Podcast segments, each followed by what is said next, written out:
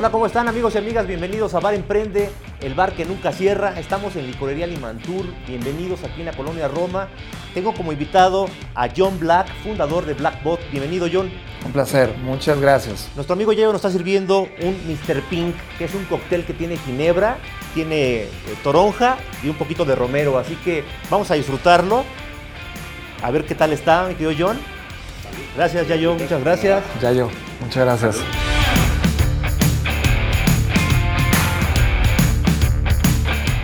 Diseño estratégico y diseño de futuros. A eso se dedica John Black, director general de Blackbot. Él prepara a las empresas para enfrentar los retos de un mundo cambiante e incierto con innovación y creatividad mirando a 10 años. John te recomienda que si te da miedo cambiar, conviertas este miedo en tu inspiración, porque si te quedas inmóvil, tu negocio, tu empleo, tu vida serán obsoletos. Mi querido John, salud. Salud aquí y salud con nuestros amigos allá para que se les antoje. Que sueño de cualquier emprendedor hacer esto y hablar de estos temas. Al diseñar futuros, John, ¿cómo te agarró, cómo te agarró a ti con tu, con tu socia la pandemia? ¿Qué, ¿Qué, les trajo la pandemia? Además de la sorpresa de lo que pasó en el mundo, ¿les trajo algo positivo, les trajo algo negativo? ¿Cómo, cómo lo vivieron en Blackbot? Suena un poco arrogante lo que voy a decir, pero estábamos totalmente preparados. Uno de nuestros clientes más grandes en aquel momento fue, una, fue la, la, financiera más importante del planeta. Eh, creo que se llama, ya lo sabrán, BlackRock, se puede decir marcas. Y había datos interesantes sobre cómo se estaba moviendo la economía y sobre el gran impacto que iba a tener alcanzando el 2020 y un proceso de dos o tres años a futuro. Es decir, este tema pandémico es, es solo la puerta de entrada a un efecto económico que se va a ver 2021, 2022. No pudimos entender, o sea, no pudimos decir, ah, va a venir un tema con el coronavirus. No lo vimos, pero veíamos un efecto importante en la economía. Y desde ese punto de vista tomamos todas las decisiones que teníamos que tomar como compañía. Y nos tomó en un momento donde el ritmo nunca paró. O sea, en realidad, eh, al contrario, vino una intoxicación de preguntas de todo el contexto que estábamos metidos.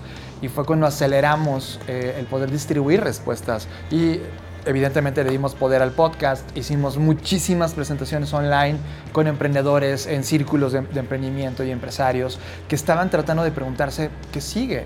Y ahí es donde también el tema de diseño de futuros, que Fernanda Rocha comenzó a estudiar en Centro, eh, tenía todo que ver en ese discurso. Y entonces nos dimos cuenta que el diseño estratégico queda cortísimo de cara a una perspectiva de lo que va a ocurrir en 10, 15 o 20 años, lo cual te da una visibilidad, visibilidad muy arrogante de las probabilidades de que pueda ocurrir. Pero eso trasladado al presente te da mucha claridad hacia dónde apuestan las compañías el día de hoy. John, dedicado al diseño de futuros, ¿cómo puede Blackbot ayudar a las empresas y a los negocios de todos los tamaños a pasar a resistir esta crisis y a darle la vuelta? Wow, es, una fantástica pregunta muy profunda. Voy a tratar de ser muy rápido. Lo que hacíamos en los negocios es que aventábamos una planificación a un año, dos años, ¿no? Era como, tengo objetivos de ventas y hacías todas tus tácticas para llegar a este objetivo que te habías planteado. Y a través de esto le decíamos que era eh, planeación estratégica. Lo que hace diseño de futuros es que avienta la línea del tiempo mínimo 10 años. Y para tú tener esta visibilidad, necesitas tener una sensibilidad clara de las tendencias, las señales que están ocurriendo, casi siempre vienen estas tendencias de startups que, que, traen un pensamiento muy sofisticado de resolución del presente, pero con herramientas tecnológicas casi siempre que están viendo hacia el futuro. Entonces empiezas a capturar todas estas fotografías, señales que te están manifestando estas, estas compañías de innovación y la metes al core business y regresas la señal hacia el futuro. Creo que el ejemplo más claro que todo el mundo te va a poner en la mesa es lo que le pasa a Netflix, ¿no? Cuando conversan evidentemente con Blockbuster y Netflix en ese momento ya era un startup. Ellos estaban viendo en el 2004 una industria desarrollada en Internet para 2020 para adelante. Lo que no vio Blockbuster es estas señales que estaba viendo Netflix. ¿Le costó estar en la permanencia? Sí, le costó. Hoy son una marca retro nada más, pero como modelo de negocio se perdió. ¿Qué necesitan las compañías? Tener rápido el radar ver qué está ocurriendo, hacia dónde viene el salto de su industria y poder trabajar para eso. Porque si no lo haces ahorita, eres el siguiente blockbuster y te puede costar más estar inactivo que dar este salto de innovación.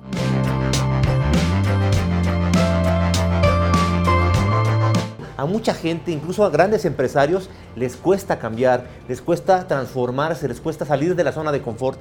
¿Qué podrías recomendarnos desde tu punto de vista para adoptar el cambio, abrazarlo y salir adelante?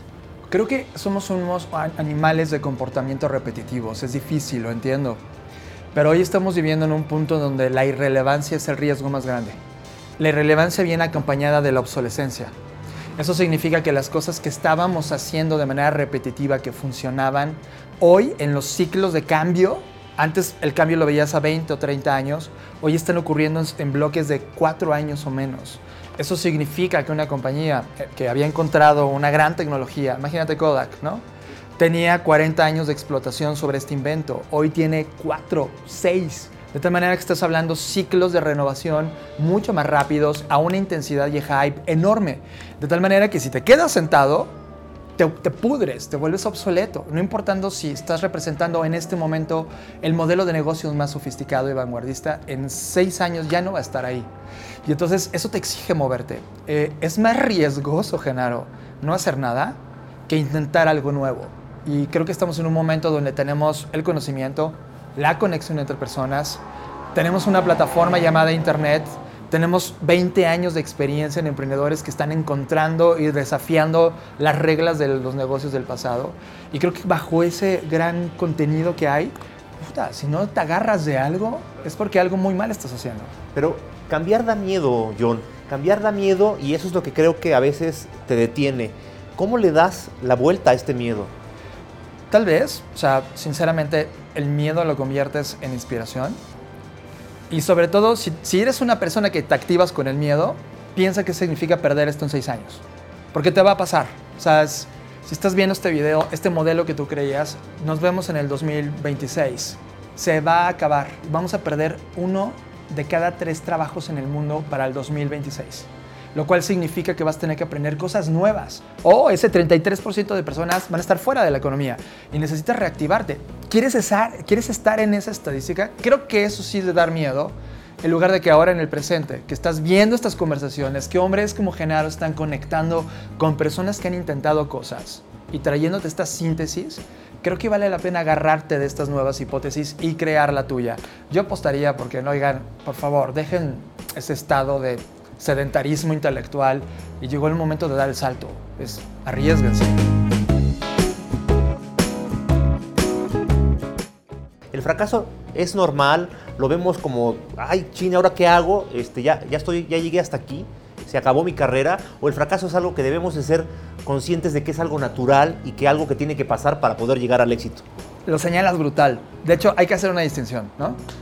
Fallar, cagarla, pues no puedo decir groserías fallar grandiosamente y fracasar parecieran sinónimos, pero no lo son. Fracasar significa realmente no volverlo a intentar. Fallar significa un modelo donde estás descubriendo cómo si esta hipótesis que creaste puede funcionar.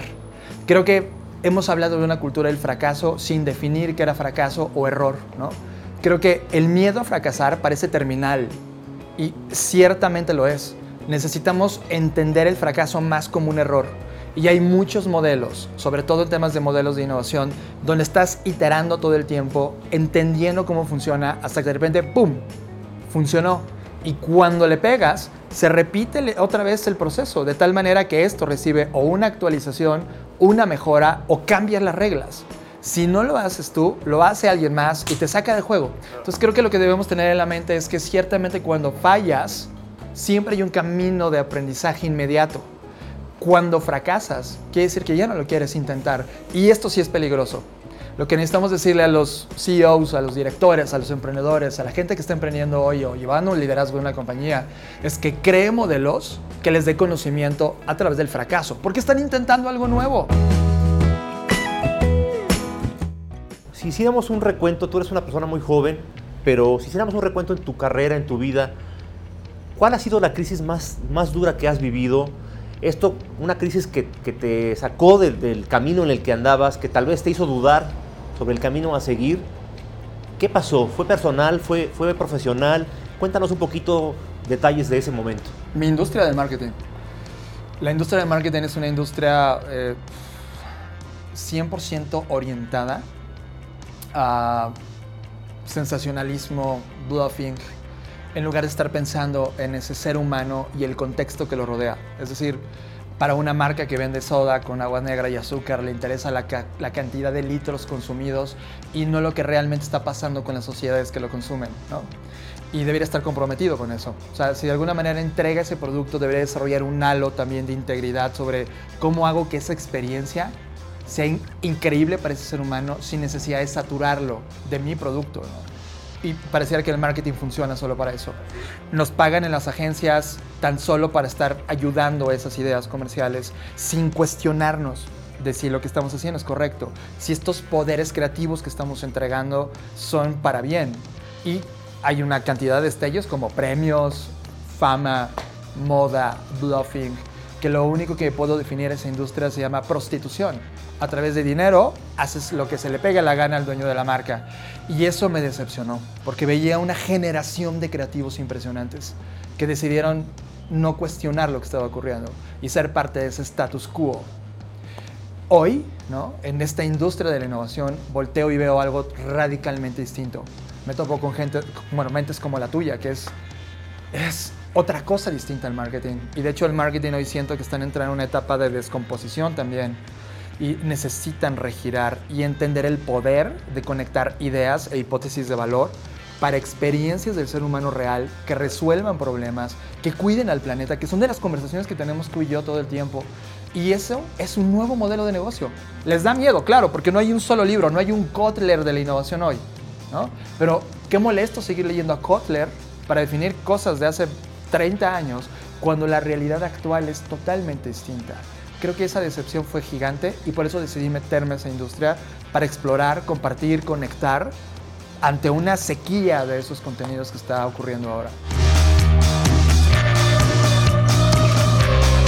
Para terminar la charla, John, me gustaría que nos dijeras todos los días, con retos enfrente, con, con problemas personales del planeta, del mundo, eh, con cambio climático que viene, con, un avance tecnológico que tal vez amenaza a la propia humanidad, con tantas cosas en qué pensar que podrían detenerte, ¿qué te hace a ti levantarte todos los días y volverle a dar, volver a echarle todos los kilos, todas las ganas para echarle adelante? Para que nuestros amigos que están del otro lado encuentren también un poco de inspiración.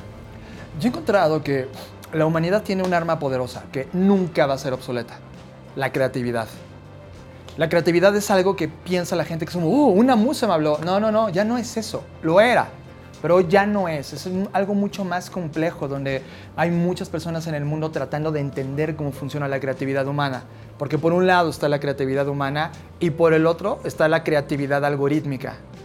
Cuidado cuando alcancemos una línea donde se parezca una con la otra. Cuando llegue ese momento, yo sí creo que va a haber una simbiosis va a haber cosas que ya no vamos a aceptar hacer, que la base de la realidad algorítmica y nos va a permitir a nosotros como sociedad volver a pensar más y mejor. Creo que la creatividad es esta arma inherente en toda la historia del humano que nos ha permitido evolucionar, conectar, crear tecnología, crear medios. Si tú pones ese pensamiento creativo y lo enlazas a un tema de, propósito que tú has hablado, yo, yo he hablado sobre cómo vienen las generaciones que no han nacido cómo convertirte tú en un buen ancestro. Creo que la palabra ancestral es algo que debería entrar en, nuestra conversación. Es como, yo, cuando muera en el 2040, ¿cómo va a ser el mundo del niño del 2060? ¿Qué tanto hice en el 2020 para que ese niño pudiera ir a la playa a nadar?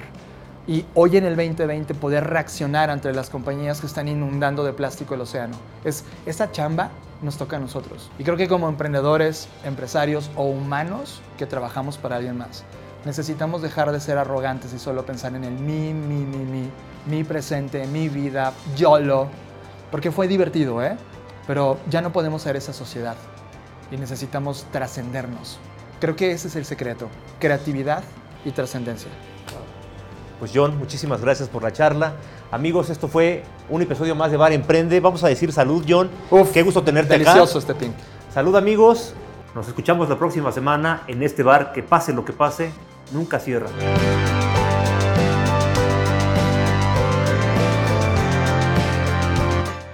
Bar Emprende es una producción original de Tatu Media y Genaro Mejía.